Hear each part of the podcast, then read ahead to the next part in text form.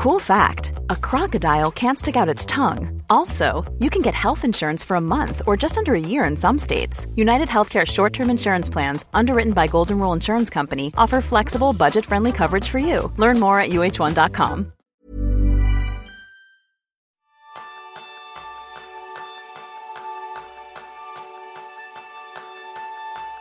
¿Te gustaría trabajar en un entorno moderno, digital, que potencia al máximo la calidad humana? Ese es el tema principal del programa de esta semana, donde aprenderás cómo aplicar la artesanía a la innovación en tu organización y a tu día a día con Julen Iturbe. Julen es consultor artesano, docente e investigador especializado en la innovación abierta y de usuario y en la transformación digital mediante las 5 S digitales, que ya explicamos de qué va todo esto en esta entrevista. Es de la margen izquierda de la Ría, en el Gran Bilbao, Estudió primero psicología y luego se doctoró en empresariales. Entre medias, un máster en economía social y empresa cooperativa. A esa actividad profesional y académica se une su pasión por la bici, de montaña. Jordan ha sido capaz de combinar todos sus intereses en su doctorado en torno a la innovación procedente de usuarios en el sector de la bicicleta en la montaña. Bienvenidos a un nuevo episodio de Kenzo, el podcast donde descubrirás cómo ser efectivo para vivir más feliz. Yo soy Jeroen Sánchez, maestro en rodearme de personas que son mucho mejor que yo. Y yo soy Kike Gonzalo, maestro en hacer las cosas pensando en los demás. Bienvenido, Julen. Hola, ¿qué, qué tal? Pues la verdad es que es un auténtico placer tenerte aquí, porque como iremos descubriendo aquellas personas que todavía no sepan quién eres, eres el pionero de uno de los conceptos más innovadores que tiene que ver con la consultoría, pero vamos a ir descubriéndolo poco a poco si te parece bien. Muy bien. Lo primero, lo primero, Julen, un apasionado de, de la bicicleta. ¿De dónde viene esa pasión? Pues buena pregunta, porque recuerdo cuando era pequeño aquí se distinguía entre quienes tenían bici de carreras, que es como se llamaba, y los que no teníamos bici de carreras. Yo era de los que no tenía bici de carreras. Y de hecho, mi afición a la bici no es de niño. Bueno, sí que como cualquier niño, pues andaba en bici, ¿no? Pero eh, yo recuerdo que yo sería ya, tendría yo mis 30 años, yo creo, 20 bastantes, cuando me enganché a este mundo. Es decir, que no, no fue amor a primera vista. fue un amor sufrido y trabajado. Sí, sí, sí, sí, Bueno, supongo que quizá cuando vamos haciendo años nos empezamos a preocupar por esto de la forma física, por tener una buena vejez, por no y no sé si fue el caso, pero la verdad es que poco a poco me fui enganchando, me fui enganchando y, y sí, sí, cuando me presento, vamos, mm, digo que soy un forofo de la bici de montaña. De hecho, cada año dedicas varias semanas a hacer cicloturismo de montaña. ¿Qué aporta esa combinación de la bici, de la montaña, del turismo? Siempre digo que cuando inicio los viajes, eh, si hubiera un aparato que fuera capaz de medir la, la felicidad y me lo, me lo metían ahí en vena, lo reventaba, ¿no? Eh, la verdad es que son, son momentos... Eh, ya estos últimos años intento hacer tres viajes un poco largos, ¿no? Uno, uno en ahora en diciembre, enero, eh, otro en Semana Santa y otro en, verano, ¿no? Y no son solo el momento en el que haces el viaje, porque yo soy de los que me gusta documentarme, prepararlo, ¿no? Y lo disfruto a veces casi tanto más preparándolo como haciéndolo, ¿no? Ahora, por ejemplo, en Semana Santa voy a ir con dos amigos a, a Portugal y estamos preparándolo y, disfruto, ¿eh? disfruto. Lo paso bien, la verdad. Es maravilloso tener un hobby que nos ayuda a descubrir tanto mundo. Y en tu caso, Julen, ¿cómo descubriste el mundo de las personas? ¿Cómo descubriste ese mundo al que te has dedicado a través de la psicología? yo, yo, estudié psicología, ¿no? Es decir, yo eh, en origen me, hice licenciatura en psicología. Eh, tampoco tampoco me considero una persona así de esos que vocacionalmente lo tenía muy claro, de estudiar psicología. Sí que es verdad que siempre digo, ¿no? En organización o en cualquier empresa, ¿no? Al final lo importante somos las personas. Creo que no hay, no hay quizá otra verdad tan, nítida, tan clara como, esa, ¿no? Que nosotros las personas somos las que hacemos buenas o malas a las organizaciones, ¿no?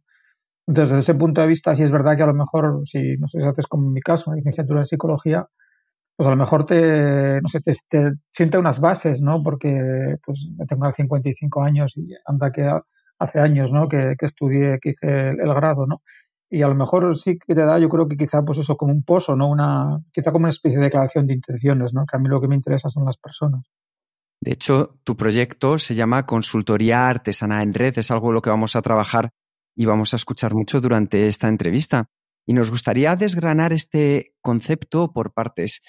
Primero, Julen, ¿cuál es tu definición de consultoría?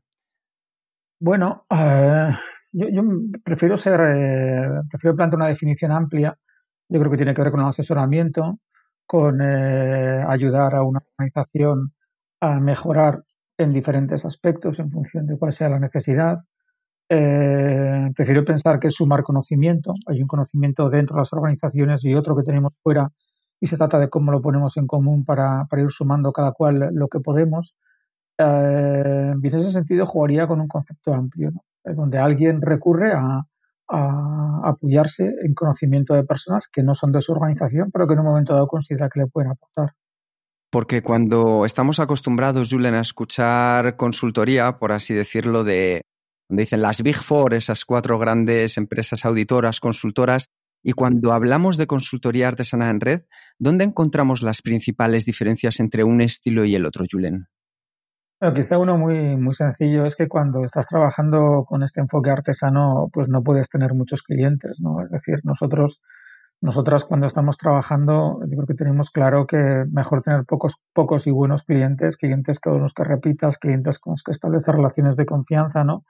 Y en ese sentido, bueno, también pues dentro de, marcos a lo mejor no, no de obligado crecimiento, ¿no? Es decir, que, que, yo creo que aquí nos interesa mucho una dimensión equilibrada, justa, eh, en donde sí que es verdad que para cometer proyectos a lo mejor de más volumen, pues necesitamos eh, asociarnos ¿no? y juntar capacidades que son complementarias entre diferentes profesionales. ¿no? Pero sí que yo, yo trabajo, yo de hecho estuve cuando terminé de estudiar y bueno, después de un par de escarceos, de, trabajar un poco en montar un proyecto de consultoría junto con un, grupo catalán, empecé a trabajar en una empresa de consultoría eh, que pertenece a la corporación Mondragón, que hoy sigue existiendo, el EKS, que no es que sea una consultoría grande, pero bueno, que, que ya no eran cuatro, diez o quince, es decir, que ya era una empresa con su estructura, donde había un montón de proyectos, diferentes áreas de conocimiento. Y, no, es que reniegue de, esa forma de hacer consultoría, siempre decimos que tiene que haber de todo, ¿no? Pero es verdad que bueno que en la consultoría artesanal pues buscamos una cierta diferenciación y, seguramente que el volumen es una de ellas, ¿no? Es decir, nosotros jugamos en territorio pequeño. ¿Y hay otras diferencias entre la consultoría tradicional y la artesanal, además del volumen de, las organizaciones? Quizá desde el punto de vista de, cómo enfocamos los proyectos. Aquí yo creo que cuando trabajas, eh, pues como es mi caso, o el de otras compañeras y compañeros, yo creo que hay que ser humilde y darse cuenta de que cada uno sabe de lo que sabe, ¿no? Eh, normalmente una empresa de consultoría grande, pues al final siempre se trata o de integrar competencias o de trabajar con subcontratación cuando no las tienes, ¿no? Aquí en nuestro caso yo creo que el, enfoque es, eh, vamos a ser humildes, a reconocer que cada cual no sabemos hacer tantas cosas bien, que la especialización es un valor, ¿no? Aunque sí que es verdad que luego cuando empiezas a trabajar con clientes que siguen confiando en ti, a veces pues te metes en algunos araus que de la mano muchas veces de petición de cliente, que a veces te acabas viendo, ¿no? De que hayas llegado a donde has llegado, ¿no? Eh, pero sí que yo creo que el enfoque de la gestión del proyecto es, es muy diferente. ¿no? muy, muy diferente. Cuando yo pienso en, artesanos, me viene a la mente una persona que está eh, en el mercado local vendiendo sus piezas que ha creado, ¿no? Y en el caso de la consultoría artesanal, ¿cuál es la, materia prima que, que, vendemos? Y claro, eh, cuando pensamos en artesanía y en un producto físico, normalmente hay una materia prima que un artesano o un artesano está transformando, ¿no? Yo creo que esa imagen nos viene a todos enseguida a la cabeza, ¿no? Cuando hablamos de consultoría, la materia prima es el conocimiento, ¿no? Es lo que cada cual sabe, lo que cada cual ha leído, lo que cada cual ha podido experimentar. Y en ese sentido, esa materia prima, bueno, pues es, eh, es diferente, ¿no? Nosotros cuando empezamos a trabajar con este enfoque, eh, que fue previo, pero es verdad que, que, apareció un libro al que siempre hacemos referencia, que es El artesano de Richard Sennett, en el cual eh, pues fue toda una especie de revelación, ¿no? Porque Senet lo que venía a decir es que da igual la actividad profesional que lleves a cabo, el enfoque de la artesanía es un elemento que lo podemos hacer transversal. Un programador, una programadora puede ser artesano, eh, alguien que está trabajando en una cadena de montaje puede ser artesano. Al final depende de lo que estás poniendo en el proceso, ¿no? Eh, si estás poniendo pues una cierta pasión, un cierto, de una cierta dedicación, eh, una atención, un, em, ¿no? Y incluso hay veces que cuando, por ejemplo, eh, que, que, fue en su momento bueno era músico y tuvo que dejar el, tema de la música por unos problemas que tuvo, eh, siempre habla ¿no? de, que, de que, por ejemplo, cuando consideramos un artista, ¿no? alguien, alguien que está tocando el violín, pues por ejemplo el arte de la repetición es tremendo, ¿no? Porque, porque para adquirir destreza tienes que repetir, repetir, repetir, repetir. Si siempre repitieras igual, no progresarías, ¿no? Entonces, claro, tienes que buscar la forma en la cual estás involucrado en el proceso de tal forma y cada vez es diferente para ir aprendiendo en el camino, ¿no? creo que un poco detrás de, de, este concepto es donde entendemos que algo es artesano hoy en día, ¿no? O sea, cuando le hemos puesto, pues no sé si los cinco sentidos, pero además de eso, pues le hemos puesto un cierto cariño, unas ciertas ganas, una emoción, ¿no? Y eso, eh, claro, siempre con la idea de que lo compartamos con, con el cliente. ¿no? Por tanto, la, la, cultura artesana no solo es aplicable a, a las artesanas locales y ni a la consultoría, pero también otros tipos de profesiones como la educación, la salud, eh, las finanzas, ¿no? Sí, sí, sí, ese es el... Al final, si, si cogemos un poco lo que te puso sobre la mesa en, en, en, ese libro, por ahí van las cosas, ¿no? Yo creo que al final es más una, una declaración de intenciones de cómo alguien quiere trabajar, independientemente de que si algo con lo que va a trabajar sea una materia prima física o sea una actividad de servicio o profesión liberal o lo que fuera. Y, y si alguien de nuestros clientes está pensando, es muy interesante, yo quiero trabajar de forma más, más artesano en, en, en, en mi caso, ¿qué competencias necesita esta, esta persona? ¿Qué competencias definen a la consultoría artesana? Hombre, a ver, yo creo que quizá una en origen es, eh, es la de incluso por contraposición, ¿no? Decíamos antes, es otro modelo de consultoría que nos pueden proponer las grandes, en las Big Four o cualquier otro modelo de estos, digamos, más, más de volumen, ¿eh? que insisto, no, no, no quiero decir que no, eh, que ahí nos hagan buenos proyectos, ¿no? Es decir, pero que sencillamente es una opción, ¿no? O sea, frente a la posibilidad de entrar en una estructura grande con los las típicas pirámides de crecimiento, ¿no? Donde entra uno como junior y va pasando etapas y hay no sé cuántos niveles profesionales, ¿no? Pues aquí sabes que cuando trabajas en con la consultoría artesana, pues eres tú y tus circunstancias y tienes que buscar compañeros, compañeras de viaje con los cuales complementar competencias, seguramente desde una perspectiva mucho más integral del proyecto, ¿no? Eh, donde es posible que eh, frente a una especialización desde la perspectiva de conocimiento, luego tengamos que ser capaces también de, trabajar en una relación con cliente que, abarcan mucho, ¿no?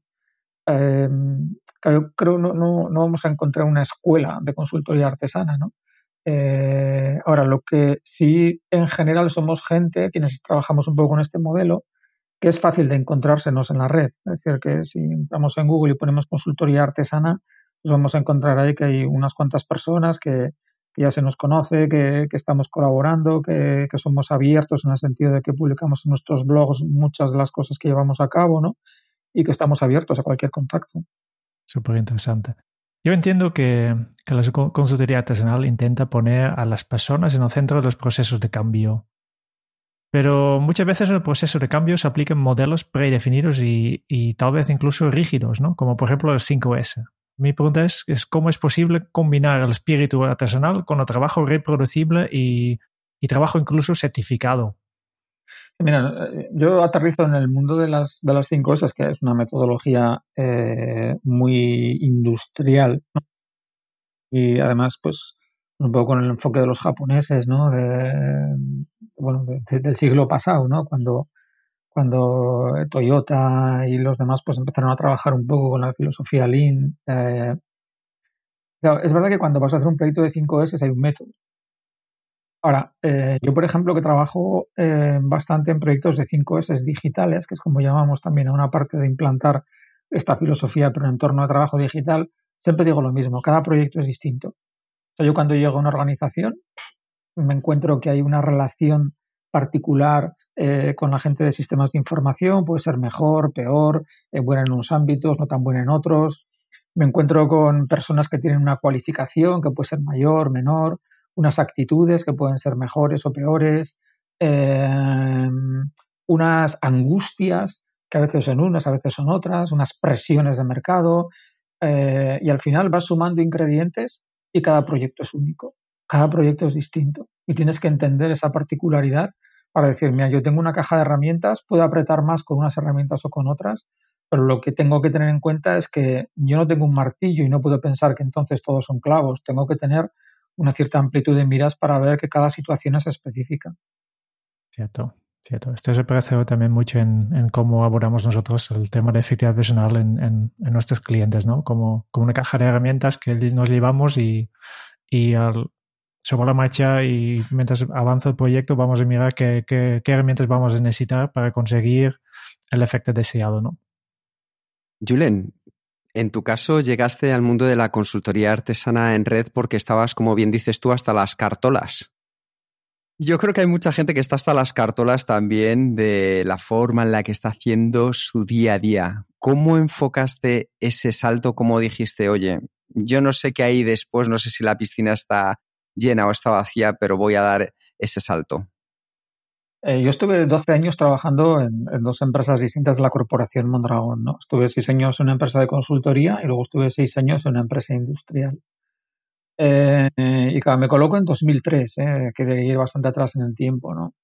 Entonces, en aquel momento, eh, bueno, cada uno evidentemente tiene sus experiencias. Yo, por ejemplo, en automoción es un sector muy presionante. Eh, ¿En qué sentido? cuando tú trabajas en una compañía que es proveedora de los grandes constructores de automoción, normalmente el cliente tiene mucho poder.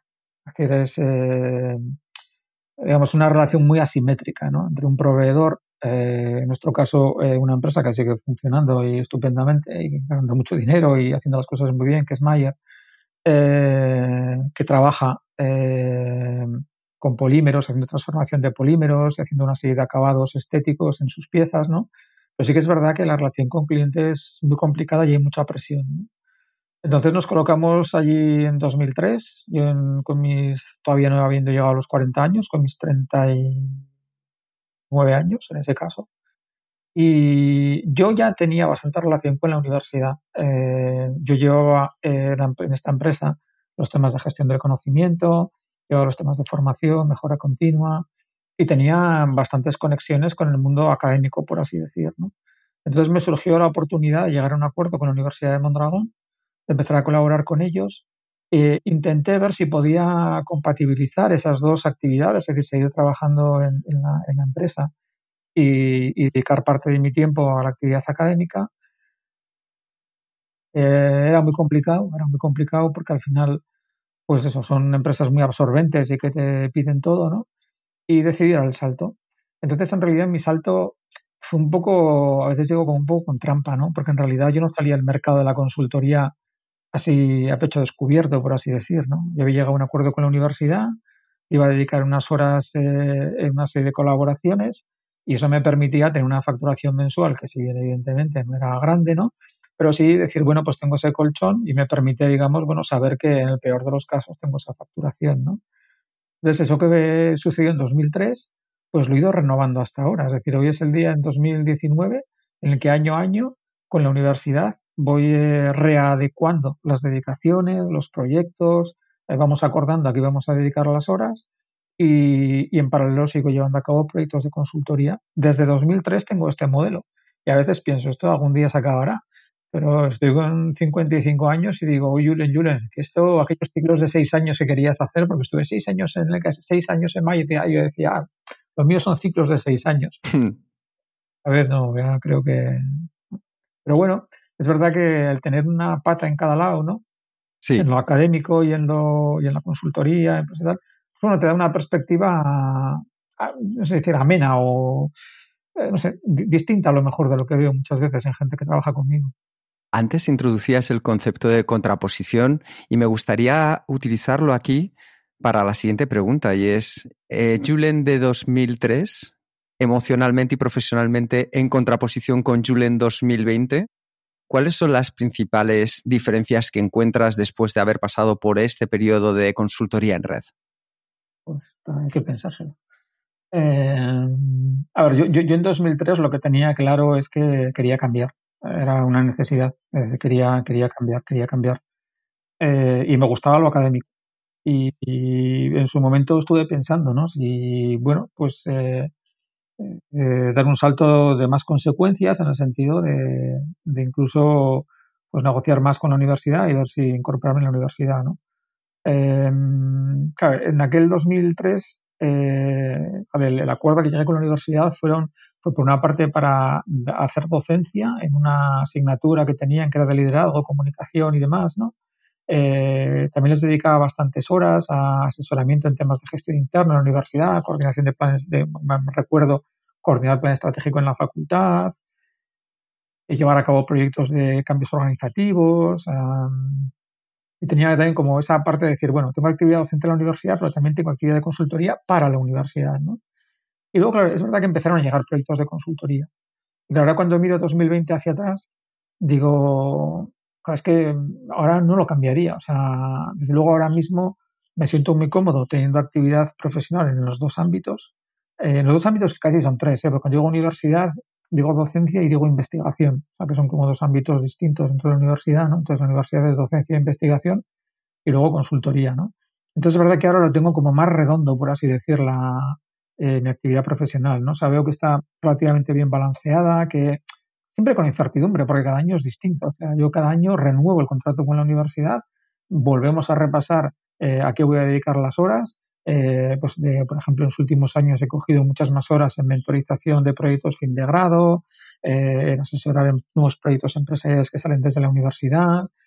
Que también pues, es una labor como bastante gratificante en el sentido que chicos y chicas que, bueno, pues que emprenden, que ponen proyectos encima de la mesa, que entonces si comparo, quizá que el 2003 fue un movimiento más intuitivo, más necesidad, más, más vital si quieres, ¿no? Y hoy en día, pues, eh, bueno, yo creo que está relativamente asentado ¿no? el, dibujo que tengo ¿no? de la actividad profesional. Muchas de las personas que nos están escuchando, Julen, están planteándose cambios tanto a nivel profesional como a nivel personal y yo creo que el ejemplo que tú has puesto, en tu caso también, nos ayuda también a, pensar en cómo podemos hacerlo. En el caso de esas profesiones, de esas personas que se dedican a la salud, a las finanzas, a la educación, que nos escuchan o simplemente aquellas personas que quieren emprender, ¿cómo podemos aplicar la cultura artesana a este salto que queremos dar? Eh, yo, yo lo, lo primero, primero de todo que se me ocurre es eh, que te guste lo que haces, ¿no? yo creo que ese es como el, punto de partida, ¿no? O sea, el contenido del trabajo, o sea, me da igual, ¿eh? O sea, porque puede ser que estés haciendo un trabajo que desde fuera a lo mejor parece que no aporta mucho valor añadido, y eso lo he visto en fábricas, ¿no? Donde ves a tres personas que están haciendo la misma actividad en un taller y te das cuenta que son tres mundos distintos, ¿no? Entonces, desde el punto de vista no es tanto, por así decir, quizá la, la, o sea, la cualidad percibida desde fuera en el trabajo, sino cómo cada cual lo va afrontando. Entonces, yo creo que ya habría un componente que tiene que ver con el lado actitudinal, ¿no? O sea, con creerse que eh, podemos aportar en el contenido del trabajo, sea el que sea, ¿no? Y claro, luego es verdad que dar el salto este de, salir de una organización para empezar a trabajar eh, por tu cuenta, pues eh, yo recuerdo con, mi madre, eh, claro, digo, pues ¿cómo le explico yo esto a mi madre? O sea, pues, explícale tú a tu madre que ahora mi madre tiene ochenta y pico años, ¿no? Y en aquel entonces, pues bueno, todavía más joven, ¿no? Pero que ya es, pues, es gente que está entrando en tercera edad, ¿no? Explícale tú la consultoría artesana pues complicado, ¿no? Entonces, claro, yo menos mal que como daba clase en la universidad, yo le decía, tú ama en la pescadería, tú di que doy clase en la uni, que eso lo todo el mundo, ¿no? Entonces, esa escapatoria tenía, ¿no? Pero, la, claro, la otra parte era, era más complicada, ¿no?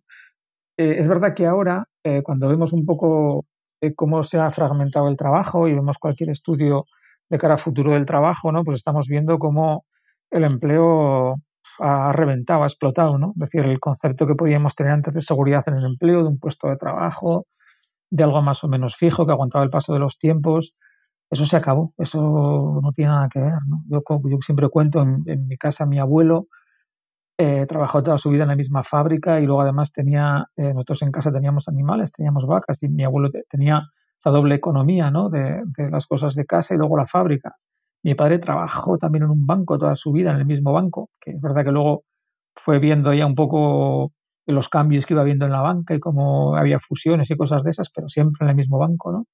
Claro, yo, yo ahí se rompió, o sea, conmigo se rompió la tradición. ¿no?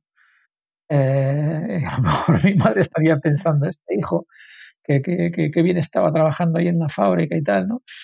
como director de recursos humanos y tal, y luego, ojo, pues sí, sí, pero bueno, pues hay que tomar decisiones en la vida, ¿no? Y creo que también es verdad que hoy en día, pues eso, hay que tomar decisiones, y quizás es una de perogrullo, pero que, que a veces cuando estás en una organización grande cuesta, ¿no? Cuesta tomar decisiones que te impliquen a ti en un, en un cambio, ¿no? Y quizá cuando uno piensa en esto de artesanía y demás, implica un cambio, desde luego, ¿no? O sea, un romper con, con quizá el estándar al cual estamos acostumbrados. Volviendo al, nombre de tu proyecto, que esto de consultoría artesana en, red, ya hemos hablado de consultoría artesana y yo quiero enfocarme en la última parte, porque ¿qué significa para ti la, esta última parte, en red?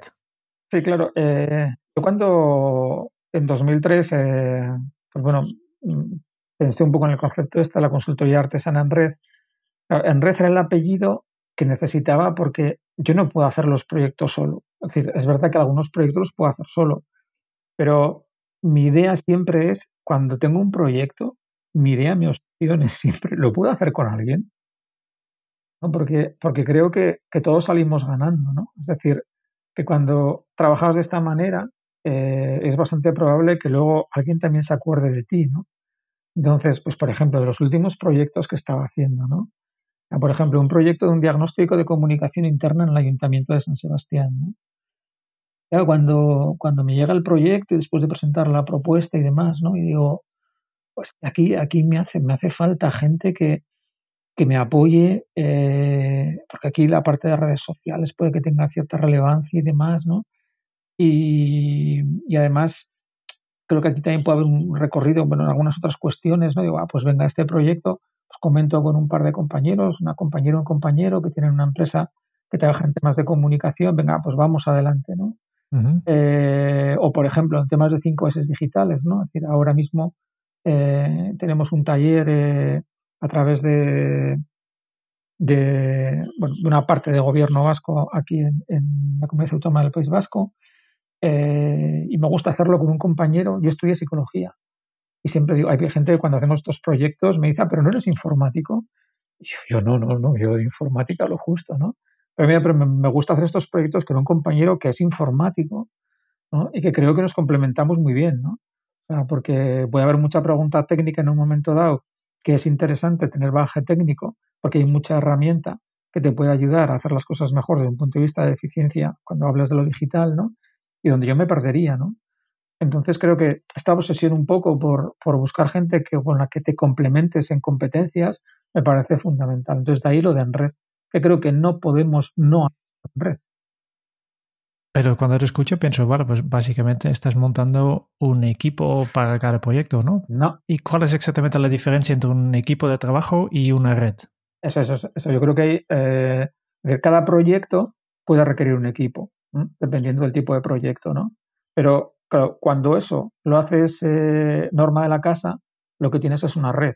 Es decir, que yo ahora mismo, por ejemplo, con el, con el enfoque de consultoría artesana, eh, ahora mismo somos un grupo de gente, que de hecho tenemos un sitio web compartido, consultoriaartesana.net, en donde, eh, bueno, pues compartimos ahí cierto enfoque, incluso estamos generando cierto contenido, blogueando pues hay una serie de artículos cada cierto tiempo en una visión poliédrica, ¿no? donde cada cual es cada cual y, y, nos enorgullecemos de la diversidad ¿no? y de las diferencias. ¿no? Entonces, claro, una red al final es algo que se ha ido de alguna manera tejiendo en el tiempo eh, por mucha química, por mucha sintonía, por mucho irnos conociendo a lo largo de los proyectos y luego ocurrirá que cuando haya un proyecto concreto necesitaremos montar un equipo, ¿no? Entonces tenemos dos planos. Hay un plano que es el de la realización concreta de un proyecto, que va a requerir un equipo, y hay el de una tupida red que está por detrás, que es lo que entiendo yo por concepto de red, valga la redundancia. Súper interesante. Y si alguien nos está escuchando y piensa, yo como profesional o, o, mi organización o mi empresa, me gustaría también trabajar más en red, ¿cuál sería el primer paso? El primer paso, y es un paso que, a veces me da la impresión de que a la gente le cuesta. ¿eh? Ahora, por ejemplo, he tenido dos proyectos de consultoría, uno, uno clarísimo, eh, con, una empresa eh, de diseño en la que, de, de hecho, todavía estamos trabajando, ¿no? En cómo ellos pueden articular una red a su alrededor, ¿no? Y, de repente algo que, aparece es, eh, es que ya lo hemos probado antes y hemos tenido malas experiencias. Aquí es verdad que cuando uno se pone a trabajar con gente que no es como tú, pues te pueden pasar cosas buenas y malas, ¿no? no, no, no creo que nadie pueda asegurarnos de que cuando empiezas a trabajar con alguien que no eres tú, que no es de tu organización, que a lo mejor tiene una trayectoria profesional diferente, unas competencias diferentes, unas expectativas diferentes, pues es verdad que puede que las cosas salgan mal, ¿no? Pero lo primero es la actitud. Lo primero es la actitud de querer hacer cosas con otras personas. Y yo creo que ahí es donde, bueno, se irá decantando de forma natural. Habrá gente con la que hagamos las cosas a gusto y bien y otras cosas, otras, otras ocasiones en las cuales a lo mejor no sale todo tan bien como hubiéramos querido, ¿no? Pero yo creo que lo primero es la actitud, es querer trabajar en red. Y querer trabajar en red es querer trabajar con gente que es como tú, que es muy distinto de lo que, de lo que es subcontratar trabajo. ¿eh? este matiz es importante. porque muchas veces eh, alguien capta el proyecto y entonces necesita horas de no sé qué, de no sé cuántos, ¿no? Y entonces subcontrata. No, no, no, aquí no es subcontratar. Aquí es que, por ejemplo, en este proyecto que os decía con el Ayuntamiento de Donosti, si yo colaboro con gente de la red, o sea, es un proyecto que es, que es transparente, la facturación es transparente, acordamos cómo lo vamos a distribuir, eh, o sea, el proyecto es el mismo para todas las personas que participamos en él. No hay ninguna relación de jerarquía o de dependencia. O sea, que sea una relación de interdependencia entre quienes estamos en el proyecto, ¿no? Pero eso yo creo que es muy importante, o sea, esta idea de, primero, de querer hacer las cosas en red y de asumir que hay unos valores que son los que forman parte de la red y que tienen que ver con simetrías, con, eh, con que tú y yo valemos lo mismo, con que estamos colaborando desde una perspectiva compartida de cara al cliente, ¿no? Yo creo que eso es importante. ¿no? La mayoría de las organizaciones no están acostumbrados, yo creo que, a trabajar en red, en este concepto de de trabajar en red. Y habitualmente, pues lo que hacen es, hacen todo ellos mismos. ¿no? Estoy pensando en la famosa frase de yo me lo guiso y yo me lo como. Y yo creo que aquí llegamos a otro de tus conceptos favoritos, que es la empresa abierta. ¿Nos puedes explicar brevemente qué es para ti la empresa abierta? Es, es quizá tirar un, o sea, yo creo que es seguir el hilo que estábamos llevando, ¿no? En el sentido de que cuando yo pienso en una empresa, yo digo, bueno, pues una empresa ¿qué es? Es la calidad y cantidad de sus conexiones. Es, eh, son recursos internos y es recurso externo. ahora mismo, por ejemplo, estaba esta mañana redactando un, eh, un informe de un, de un, proyecto que estoy terminando ahora de innovación de usuario eh, y, al final el concepto es bien sencillo. Una empresa tiene recursos internos y tiene recursos externos el conocimiento está distribuido. Eh, imagina una empresa que está fabricando máquina de herramienta con una ingeniería espectacular, con una serie de conocimientos tremendos, ¿no? Pero cuando esa máquina, que ha costado un dineral y ha sido diseñada y fabricada por esta empresa, cuando esa máquina se vende y está ya en casa del cliente, esa máquina empieza a tener otra vida. Ya no son los ingenieros, las ingenieras, no son las personas que trabajaban en el proveedor que diseñó y fabricó la máquina quienes interactúan con la máquina. Son las personas de ese cliente al que le hemos vendido la máquina. Entonces esa máquina empieza a ser conocida por parte de una gente que no tiene nada que ver con quien la diseñó y fabricó. Pues bien, cuando pensamos en la empresa abierta, lo que estamos pensando es sumar ese conocimiento, el de gente que con todo su cariño y todas sus ganas diseñó y fabricó, en este caso, una máquina, con el de esas personas que allá afuera por alguna razón se conectan también con esa máquina, le dan vueltas, piensan que se puede hacer, que no se puede hacer, le cambian eh, no sé qué aparatos, le meten no sé qué historias, ¿no? Y al final digamos que la empresa es eso, es verla tanto desde dentro como desde fuera. Y esas fronteras a veces cada vez son más diluidas, ¿no? Entonces es un poco cómo juegas con esto, cómo sumas conocimiento interno, conocimiento externo. When you're ready to pop the question, the last thing you want to do is second guess the ring.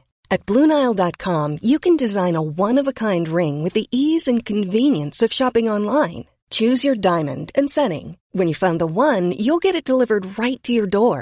Go to Bluenile.com and use promo code LISTEN to get $50 off your purchase of $500 or more. That's code LISTEN at Bluenile.com for $50 off your purchase. Bluenile.com code LISTEN.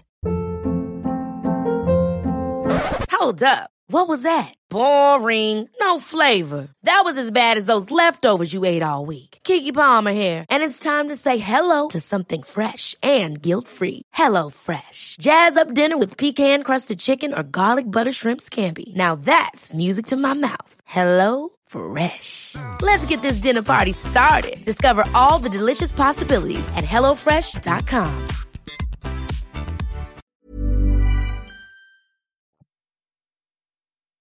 Por lo que te entiendo, la empresa Viate tiene mucho que ver con la innovación. Y yo tengo la sensación que cada día salen nuevas técnicas de innovación. Si es el design thinking, el agile, el humanistic design. Y en tu caso, ya has mencionado antes, eh, trabajas con una cosa que se llama la innovación de usuario. ¿Nos puedes dar un, otro ejemplo más de, cómo es posible que sean justo los usuarios que innovan? Voy a hablar de mi libro, no voy a mi tesis doctoral. voy a mi tesis doctoral. Eh, cuando antes me preguntabais por la conexión con este de la bici y demás, ¿no? Eh, claro, yo cuando hace un montón de años leía de innovación de usuario, el sector que, o uno de los sectores que tradicionalmente se ponía como referencia era la bici de montaña, ¿no? También se ponía mucho, por supuesto, software libre y demás, ¿no? Pero la bici de montaña siempre se ponía como uno de los sectores referentes en innovación de usuario, ¿no? Cuando un fabricante diseña, fabrica una bicicleta, esa bicicleta eh, sale de la fábrica, sale en un camión, va a una tienda, una persona la compra, desde que la ha comprado, ahí empieza a interactuar con ese artefacto. Y la interacción puede ser de muy diferentes maneras. Puede ser para un disfrute sencillamente cada no sé cuánto tiempo, sin, sin una implicación especial con el producto.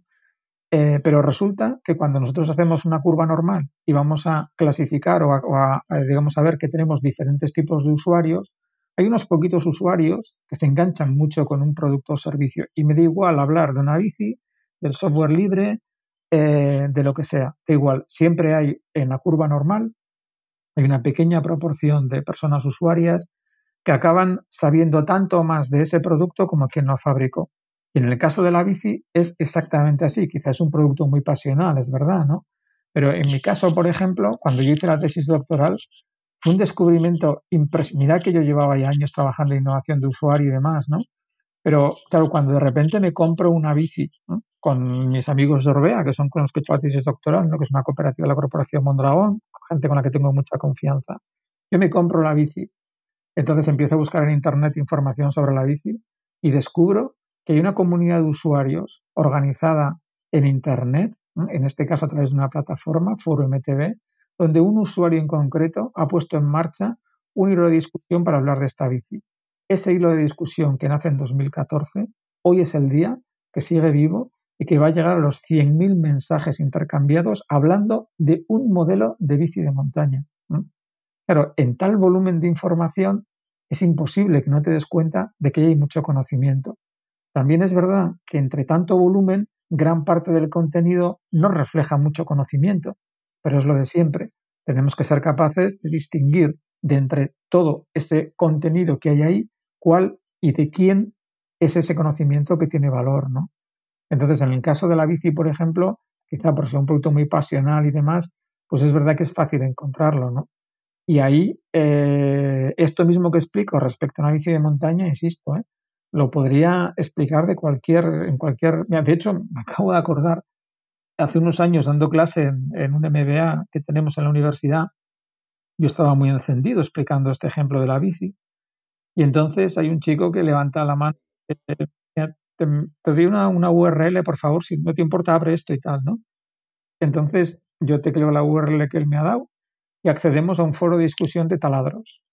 Pues créeme lo de los taladros creo que le daba dos vueltas de rosca a lo de la bici que yo conocía. ¿eh? frikis hay de todo. Qué bien, qué bien.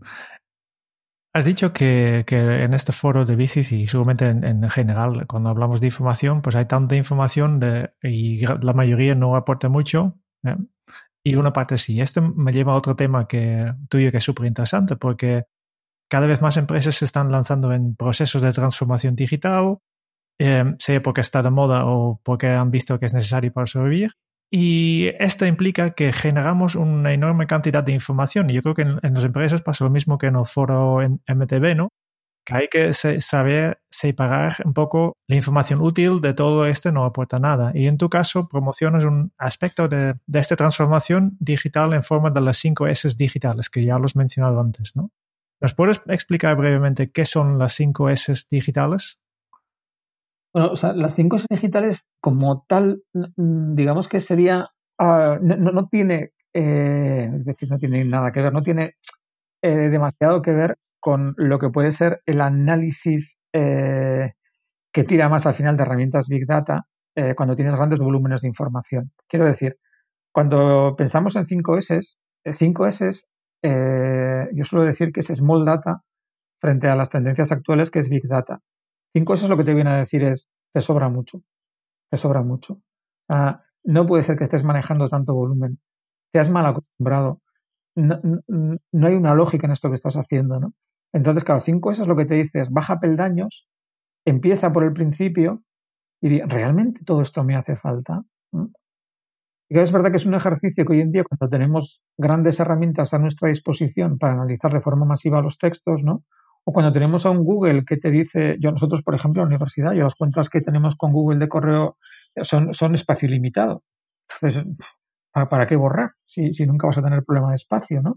Y además, por detrás hay unas eh, herramientas de indexación de contenidos que te van a hacer las búsquedas eh, pues eh, fáciles y potentes y demás, ¿no? Con lo cual te dicen, si la tecnología ya hace lo que tú, lo que yo soy un humano y yo soy el cuello de botella. Y yo necesito organizar la forma en la cual consumo información. Y lo que no quiero es renunciar a esta responsabilidad que yo tengo respecto a decir qué sí hace falta y qué no hace falta es un ejercicio de asertividad. Tengo que decidir que hay cosas que me interesan y cosas que no me interesan. Yo como humano, ¿eh? a, lo mejor porque he conocido un mundo sin Internet, cuidado, ¿eh? que esta veces también lo digo. yo hice una carrera de psicología en la cual mi trabajo a fin de grado fue con máquina de escribir. Cuidado. Y es verdad que luego cuando he hecho un doctorado, en el doctorado lo que te dicen es, eh, el día siguiente al que te has matriculado, tú abres el documento y empiezas a escribir el proceso es completamente diferente. Cuando antes teníamos una máquina de escribir, lo último que hacíamos era escribir. ¿Por qué? Porque el error era muy caro en aquel momento. Entonces había que prepararlo todo, tener muy claro lo que ibas a escribir, bien una buena organización, una buena arquitectura del, de los contenidos y cuando todo aquello estaba claro, entonces escribías. Hoy es al revés. Hoy empieza desde el segundo S más uno y luego corta, pega, quita, cambia, añade en realidad no sé, no sé cuál de los dos procesos es mejor, ¿no? Entonces, eh, claro, con 5S es lo que, lo que sí yo creo que es una filosofía que te hace volver a bajar peldaños y a decir, vamos a empezar por el principio, ¿vale? O sea, vamos a volver a, o sea, ¿esto cómo era, no? Eh, porque ahora de repente, claro, si yo cada vez que me envías un correo electrónico no hago, nada, no hago nada con él y sencillamente entra a un saco y como el saco es muy grande, yo puedo meterlo ahí todo y luego ya iré sacando porque eh, hay una buena indexación, yo creo que aquí hay un problema. Entonces, cada 5S te lleva a ir contracorriente. ¿eh? Ir contracorriente. Lo que pasa es que cuando eh, son proyectos en los que nos reímos mucho, la verdad. ¿Por qué nos reímos mucho? Porque cuando a lo mejor estás, no sé, pues se ha matriculado en uno de los talleres, o que sé, pues una empresa, por ejemplo, gente de la, de la administración pública, ¿no? Que está como muy fiscalizada, que tienen digamos, auditorías, que, ¿no? Y cuando de repente te, le dices, bueno, pero a ver, vamos a ver cómo tenéis esto organizado, ¿no? Y a la gente le da vergüenza.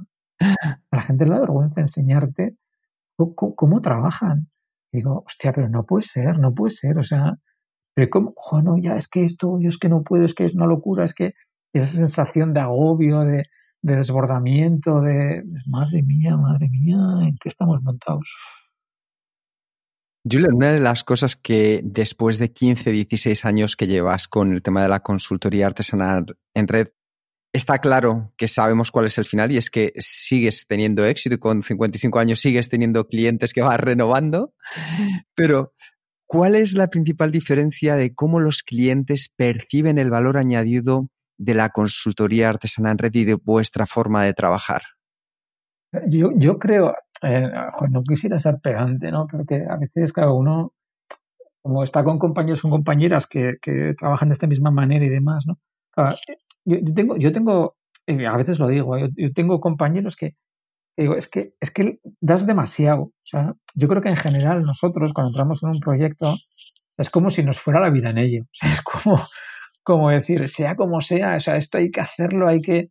Y a veces ese, ese como eh, quizá calentón, ¿no? De, de cuando alguien ha confiado en ti, pues ha confiado en ti y tienes que ir hasta el final, lo que fuera, ¿no? También es verdad que a veces hay que enfriar un poco las cosas, ¿no? Pero sí que sí que creo que, que en general hay como una especie de plus de compromiso por nuestra parte, ¿no? O sea, de que no vamos a dejarle empantanado a nadie, de que vamos a hacer lo que haga falta, de que no, no, nos vamos a conformar con un estándar, ¿no?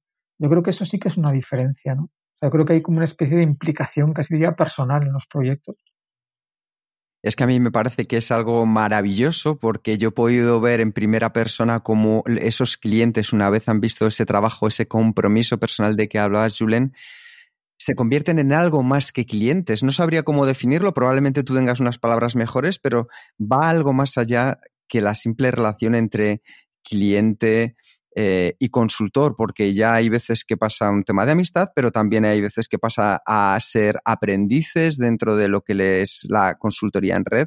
¿Cómo manejáis esas relaciones también tan directas en el día a día con los clientes, tan cercanas? Eh, yo creo que ahí también hay un concepto muy interesante y es que siempre decimos que aprendemos con los clientes, ¿no? Porque al final cuando estás, por, ejemplo, estoy pensando en cuando haces proyectos de organización, ¿no? Eh, donde o sea, claro, las verdades no están escritas, ¿no? Es decir, hay muchas diferentes maneras a través de las cuales podríamos llegar a ser eficientes en función de cómo nos organicemos, ¿no? Y, ahí yo creo que hay eh, que ser humilde y darse cuenta de que nosotros en la consultoría cada, cada proyecto nos enriquece, ¿no? Y creo que eso, yo creo que el cliente es fácil de que lo vea, ¿no? O sea, cuando, cuando se da cuenta de que por ejemplo, uno de los valores que tenemos es la, la, humildad, ¿no? O sea, nosotros en la declaración de consultoría artesana, un valor es la humildad. Eh, y creo que eso, por ejemplo, es importante, ¿no? Y que creo que eso además te da como un muy buen feeling con un cliente, ¿no? En el sentido de decir, mira, yo estoy aquí para, para currar, para buscar soluciones, para, ¿no? Pero, pero seguramente que tú tienes tanto más criterio que yo, ¿no? Entonces vamos a ver cómo somos capaces de ir sumando cada cual lo que sabemos, ¿no? Incluso si nos atascamos, ya preguntaremos también a gente de fuera para que nos eche un cable. ¿no? Ahí, por ejemplo, en estrategia, eh, los últimos proyectos que he tenido, uno que estaba haciendo con una agencia de publicidad, en este insistíamos mucho, incluso a mí me extrañó un poquito porque decía, es que cada vez eh, hacemos los proyectos de estrategia con gente de fuera, cada vez traemos más gente de fuera, traemos a clientes, traemos a proveedores, es decir, entendemos que, que la, el conocimiento está distribuido, ¿no? Y que nosotros podemos tener una parte de la verdad, pero que es, es, tan importante o más que nosotros, digamos, seamos capaces de volcar nuestra verdad que pongamos sobre la mesa otras verdades, ¿no? Porque aquí esos dibujos globales nos hace falta verlos para ser competitivos, ¿eh? No vale con que la razón. Tienes que tener la razón en un contexto en el cual hay unas relaciones con los demás que tienen que ir bien para que tú tengas éxito. Me gusta mucho esta, esta cosa que explicabas, que el conocimiento está distribuido, ¿no? que nadie tiene realmente toda la verdad, aunque a veces nos pensamos. Y, y esto me hace pensar una cosa que nosotros también encontramos con nuestros clientes. A veces decimos que, que hay que sacrificar un poco de la productividad personal en beneficio de la efectividad del equipo. Yo creo que, que lo mismo está aplicado a, tu trabajo. Y una cosa que tú has escrito que, que a mí me ha gustado mucho es que las sociedades avanzadas del siglo XXI juegan la, a, la base de la individualidad, pero el trabajo es en gran parte una obra colectiva. Y esta a yo creo que es complicado, pero quería saber cómo podemos conseguir que las personas ponen más énfasis en los beneficios colectivos en lugar de sus propios intereses. Ah, yo es verdad que aquí tengo un defecto de forma, ¿no? Porque, claro, yo, yo, o sea, digo en el sentido de que llevo muchos años trabajando con las cooperativas de Mondragón, que quizá es casi, casi como el extremo opuesto, en el sentido de que lo colectivo eh, prima tanto, tanto, tanto que a veces lo individual eh, quizá está como demasiado diluido, ¿no? Eh, por aquello del proyecto compartido, de que los socios son corresponsables, digamos que hay una asamblea general de socios que es el órgano que pone o quita en un momento dado al gerente, es decir, donde la gente tiene poder y lo ejerce, ¿no? por cómo está organizada la cooperativa, ¿no?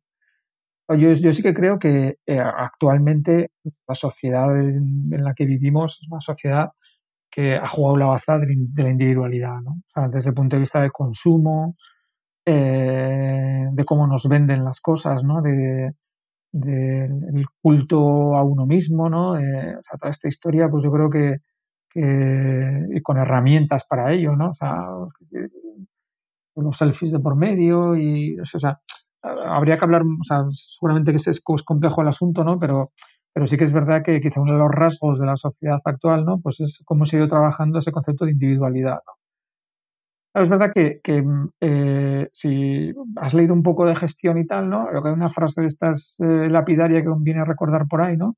De, de Goldratt, ¿no? Eh, que es eso de que los óptimos locales no conducen al óptimo global, ¿no? Entonces, claro, es verdad que cuando tú eh, estiras mucho de un punto en concreto, sea un individuo, vas a generar un cuello de botella en otro, ¿no? Si lo que queremos es que personas vayan al mismo ritmo, a mí no me vale que el primero vaya a toda mecha, se distancie de los demás y llegue a un sitio él solito y los demás se han quedado por ahí detrás en la cordada, ¿no? Necesito acompasar las cosas, ¿no? Necesito trabajar con criterios de complementariedad.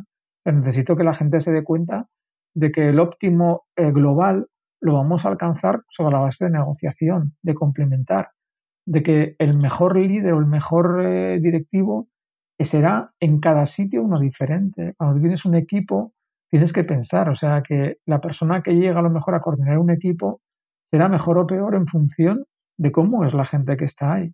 Y tengo que buscar a alguien que sea contingente en sus competencias a lo que está pidiendo el equipo, ¿no? Esto me parece como una especie como de principio básico de gestión, ¿no?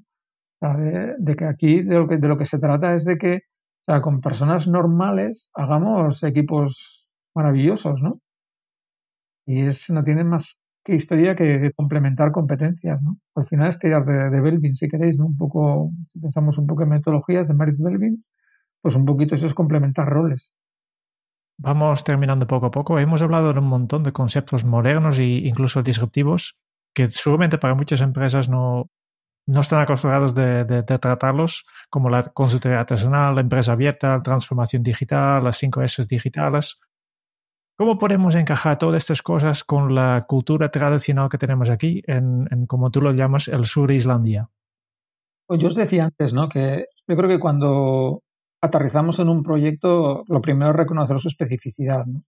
creo que hay que tener en cuenta que, que bueno, las empresas son distintas, eh, eh, las personas son diferentes. Eh, creo que ahí, digamos, hay un primer eslabón y es reconocer que cada sitio al que llegamos tiene características, o sea, es tan complejo porque hay personas implicadas como para pensar que no es igual al anterior en el que estuvimos, ¿no? Y, y, también creo que, dicho eso, que siempre en un proyecto de consultoría es como la fase cero, ¿no? Donde decimos, mira, yo te he hecho una propuesta, pero te meto una fase cero porque yo no soy adivino. Entonces necesito al principio meter unas horas para contextualizar esto, ¿no? Y una vez hecha esa fase cero, yo creo que eh, realmente un proyecto de consultoría incluso habría que, que particularizarlo en el sentido de que puede ser más o menos ambicioso, porque dependiendo los ingredientes que encontremos, podemos darnos cuenta de que podemos, eh, si diremos al mus, jugar a grande o a pequeña, ¿no? O sea, podemos eh, apretar más o apretar menos, ¿no? Y creo que hay que ser contingente. Yo prefiero eh, cambios, mmm, digamos, más poco a poco, más escalables, más que van calando más, o sea, que no la gran transformación que a lo mejor es pan para hoy hambre para mañana, ¿no? Es como cuando hablamos de transformación digital, eh, yo suelo proponer un modelo que hay con una, bueno, un esquema con una serie de capas, ¿no? Y siempre hablo que la capa base, la capa base está compuesta de dos partes, ¿no? La capa base, por una parte, tiene que ver con infraestructura, con tecnología, es decir, no podemos hacer transformación digital con infraestructura que, fuera deficiente, ¿no? pero tampoco la puedo hacer sin contar con las actitudes y aptitudes de la gente. Y cuando llego a un proyecto, necesito ver qué actitudes y qué aptitudes hay. Cuando he hecho ese pequeño diagnóstico, evidentemente no puede ser un diagnóstico con el que me tire no sé cuánto tiempo, tiene que ser ágil y rápido, pero en ese momento entonces tengo ciertos elementos de juicio para ver hasta dónde puedo llegar. Entonces, a la pregunta que hacías, claro, yo creo, no es cuestión de, de cómo eh, incorporamos no sé qué fantásticos elementos a la gestión, es cómo algunos de esos elementos en función de ciertas características que tiene cada organización, es un poco como ir viendo qué encaja en qué. Es decir, ahí yo creo que son como una especie de piezas, y entonces las piezas hay que irlas colocando en un orden que es el adecuado para ir generando confianza, para ir eh, generando escalabilidad, para que la gente se lo vaya creyendo, ¿no? Y creo que ahí es el, un poco la parte fina, ¿no? De, estas, de estos proyectos cuando piensas en cultura, ¿no? El que hay que ir, bueno, pues con, con cierta perspectiva, ir encajando las piezas sin apresurarnos, ¿no? Eh, pero que tenemos que ir viendo que hay que irlas colocando eh, ir viendo que, bueno, que, que, van, digamos, generando los cambios, ¿no? Siempre digo éxito lleva éxito, fracaso a fracaso, pero prefiero éxitos pequeñitos ¿eh? que generen confianza que no a lo mejor, pues bueno, grandes ambiciones que se nos quedan, pues bueno, pues a mitad de camino. Y ya para terminar, eh, has hablado mucho de, de, de, de, las cosas que estás haciendo ahora mismo, pero ¿cómo ves el futuro? ¿Hacia dónde se encamina la, la consultoría? Eh, mañana, no, mañana es martes, el miércoles tengo una reunión por la mañana aquí en la universidad porque creo que vamos a poner en marcha un curso experto avanzado, no sé cómo lo están llamando, sobre el futuro del trabajo. Eh, y bueno, pues andamos últimamente leyendo bastante y documentándonos y viendo tendencias, ¿no? Y es verdad que el momento actual, quizá como todos, ¿no? Porque seguramente cada momento cuando alguien se ha puesto a pensar en el futuro, pues habrá visto incertidumbres y demás, ¿no? Pero bueno, creo que eh, si fuéramos a pensar en, trabajo en general y luego consultoría en particular, creo que el trabajo en general estamos en un momento de cambio bastante profundo, sobre todo relacionado con, pues eso, con la utilización de tecnologías que nos vienen derivados de la capacidad de tratamiento de la información y demás, ¿no? Entonces, por ahí yo creo que en la toma de decisiones y demás, pues, uf, andamos en un momento ahí como bastante revuelto, ¿no? Y quizá en la consultoría, pues, puede pasar algo parecido, ¿eh? En el sentido de que, claro, nosotros que ponemos sobre la mesa un modelo como muy personalizado, muy de confianza, de eso de buscar que cada situación es, es única, eh, donde jugamos en los espacios pequeños, pues es verdad que digo, y nosotros eh, datos cómo vamos a manejar, ¿no? Uh, porque es verdad que, claro, frente a otro modelo que quizá pueda hacer eh, uso de volumen de datos que le puede llevar a una serie de decisiones que a lo mejor en este otro enfoque de lo más intuitivo y no sé cómo llamarlo, pues a lo mejor tengo que buscar un poco ahí de cómo esos dos mundos acaban encontrando, ¿no? Yo en la universidad este año tengo eh, estoy dando clases a chavales de primero eh, de un grado nuevo que tenemos, de Business Analytics, estoy trabajando con ellos temas de ética. Y, y, y siempre les digo, ¿no? Joder, mi único objetivo aquí es que penséis, o sea, que penséis, que penséis y que penséis, ¿no? O sea, que no deis nada por supuesto, o sea, que cuando un algoritmo hace algo, ¿por qué lo hace? Eh, sé que la muestra que ha cogido ese algoritmo es una muestra adecuada, entonces, yo creo que quizá una de las grandes incertidumbres ahora mismo es, sabemos que tenemos eh, grandes herramientas, eh, sabemos que esas herramientas nos van a llevar a situaciones incómodas, a decisiones que antes tomábamos los humanos y que ahora pues se supone que, que las máquinas van a acabar tomando. Eh, y eso es un mundo que nunca habíamos conocido. Uh, y o sea, puedo, podría hablar de la palabra incertidumbre, pero también podría hablar de la palabra, no sé llamarle ilusión o, o expectativa o, o, o, qué interesante va a estar esto, ¿no? Uh, o sea, porque, no sé, yo creo que hoy en día ser sociólogo o estudiar psicología hoy en día, pues es maravilloso. Ah. Claro. Muy bien, antes de pasar al cuestionario, Kenzo, una última pregunta es que si tú tienes alguna pregunta final, siguiente paso, sugerencia o mensaje para los oyentes de este podcast.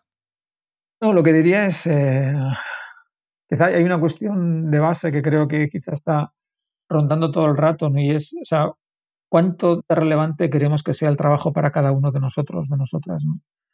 creo que esa es una, una cuestión muy importante hoy en día, porque eh, en términos de eficiencia y demás, eh, yo creo que vamos a asistir a un cambio eh, con respecto al, al, valor del trabajo en nuestra sociedad, en donde pues empezamos a hablar de rentas básicas, de, de una eficiencia que cada vez crece más y entonces hasta qué punto eh, el humano eh, pues está diseñado para trabajar, trabajar y trabajar o, o, qué tipo de trabajo o el rol que va a desempeñar el ocio en nuestras vidas. ¿no? Entonces yo creo que, o sea, que hay una cuestión muy relevante hoy en día, ¿no? que, que es eso, es qué importancia le queremos dar cada cual al trabajo que llevamos a cabo. ¿no? Y creo que no hay una, o sea, que es muy lícito aceptar diferentes respuestas. ¿eh? Vale, con esto ya vamos al cuestionario Kenzo. Diez preguntas que nos quedan, preguntas rápidas que hacemos a, a todos los, nuestros invitados.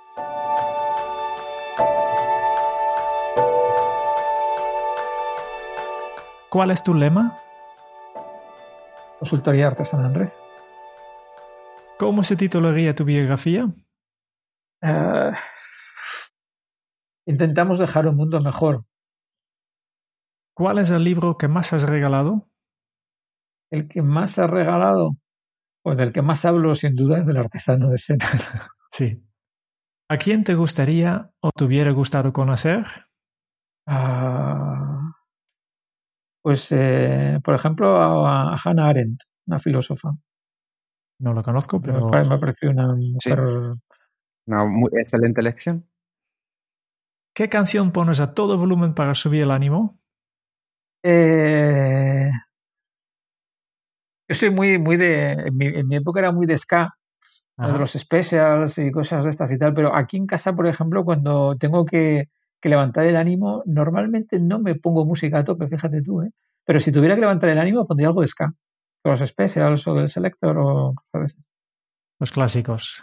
Sí, sí, sí, claro. ¿Cuál ha sido la pregunta más interesante que te han hecho? Podría decirte. Podría decirte. O paso, paso. Ningún problema. ¿Qué se te viene a la cabeza cuando piensas en la felicidad? Estar perdido con la bici por el monte. ¿Qué película volverías a ver cada año? Eh, pues a, a, lo mejor una de estas tipo Blade Runner o alguna de estas, que, que ya, ya estamos en esos años y ver cómo, cómo se van quedando antiguas. Sí. Si tuvieras que dejar un, un, mensaje en una cápsula para tu yo del futuro, ¿qué le dirías? Oh, suerte, suerte. Suerte. Y de aquí a dos semanas volvemos a tener otra entrevista con otra persona súper interesante y hemos pensado que era una buena idea que, que tú le dejes una pregunta ya para esta invitada. ¿Qué le preguntarías al próximo invitado? Me gustaría preguntarle sobre el futuro del trabajo. ¿Cómo, cómo cree que, o sea, que se coloque dentro de, no voy a exagerar mucho, ¿eh? pero dentro de 15 años, por ejemplo, ¿Sí? ¿y qué va a ser del trabajo? O sea, no sé, ha desaparecido, eh, cuánto lo hacen ya las máquinas, eh, preguntarle sobre el futuro del trabajo. Pues pasamos la pregunta al siguiente entrevistado. Y con esto ya hemos terminado el cuestionario Kenzo y solo nos queda una cosa más, que es un breve resumen de todo lo que hemos podido aprender de ti, Julen. Muy. Eras una vez que Julen estaba hasta las cártolas, nada en particular, todo en general. Ya sabéis, los ciclos de la vida en su trabajo en aquella empresa grande. Y él era pequeño, y trabajaba y madrugaba, y llegó a ser el super mega director de recursos humanos. Luego lo dejó, y hubo quien no lo entendió. Él era pequeño todavía. Después su estado se agravó, enfermó de conciencia, y la conciencia molesta lo suyo. Y como tiene suerte multidimensional, empezó a darle vueltas. Quería volver a ser consultor. Y había dos opciones. Serlo para alguien o para sí mismo. Ya entonces el para no le convencía y se le ocurrió una mañana primera hora. Será para ti y será para mí. Decidió ser consultor artesano. Y empezó a hablar con unos y con otros y se dio cuenta que era un sendero bien bonito. Estrecho, húmedo, deslizante a veces, pero era todo un camino. Y comenzó a trabajar para quienes le conocían, y esto fue todo un orgullo. orgullo. Era retomar relación desde la confianza, y la artesanía le envolvió, abarcó todos los procesos de su día a día. La artesanía fue la imagen, era ver una forma, una relación causa-efecto directa, aquello que hiciera sería su responsabilidad. La responsabilidad de quienes conforman su red. Y la red es su apellido, es la actitud, es como él nos ha explicado el querer trabajar con gente que es como tú y se medirá por la cantidad y la calidad de sus conexiones. Y así ha pasado el tiempo y Julen sigue siendo pequeño, pero eso es ser artesano. Por ayudar a una organización, por sumar conocimiento, por tener pocos y buenos clientes para establecer redes de confianza, por buscar una dimensión equilibrada y justa, una consultoría artesana en red basada en los cinco sentidos, llena de ganas y emoción para compartirlo como Julen ha hecho con nosotros. Y él te ha dejado una pregunta. ¿Cuán relevante quieres que sea el trabajo para ti? Muchísimas gracias, Julen. Ha sido un auténtico placer tenerte con nosotros. Lo mismo digo, lo mismo digo. Muchas gracias a vosotros. Muchas gracias por escuchar el podcast de Kenso. Si te ha gustado, te agradeceríamos que te suscribas al podcast, lo compartas en tus redes sociales o dejes tu reseña de 5 estrellas para ayudarnos a llegar a más oyentes. Y si quieres conocer más sobre Kenso y cómo podemos acompañarte a ti, a tu equipo o a tu organización en el camino hacia la efectividad personal, puedes visitar nuestra web kenso.es. Te esperamos la semana que viene en el próximo episodio del podcast de Kenso, donde Kike y Jerún buscarán más pistas sobre cómo ser efectivo para vivir más feliz. Y hasta entonces, ahora es un buen momento para poner en práctica un nuevo hábito Kenso. Empeñate en dejar un mundo mejor para quienes vengan detrás. Hasta dentro de muy pronto. Chao. Chao.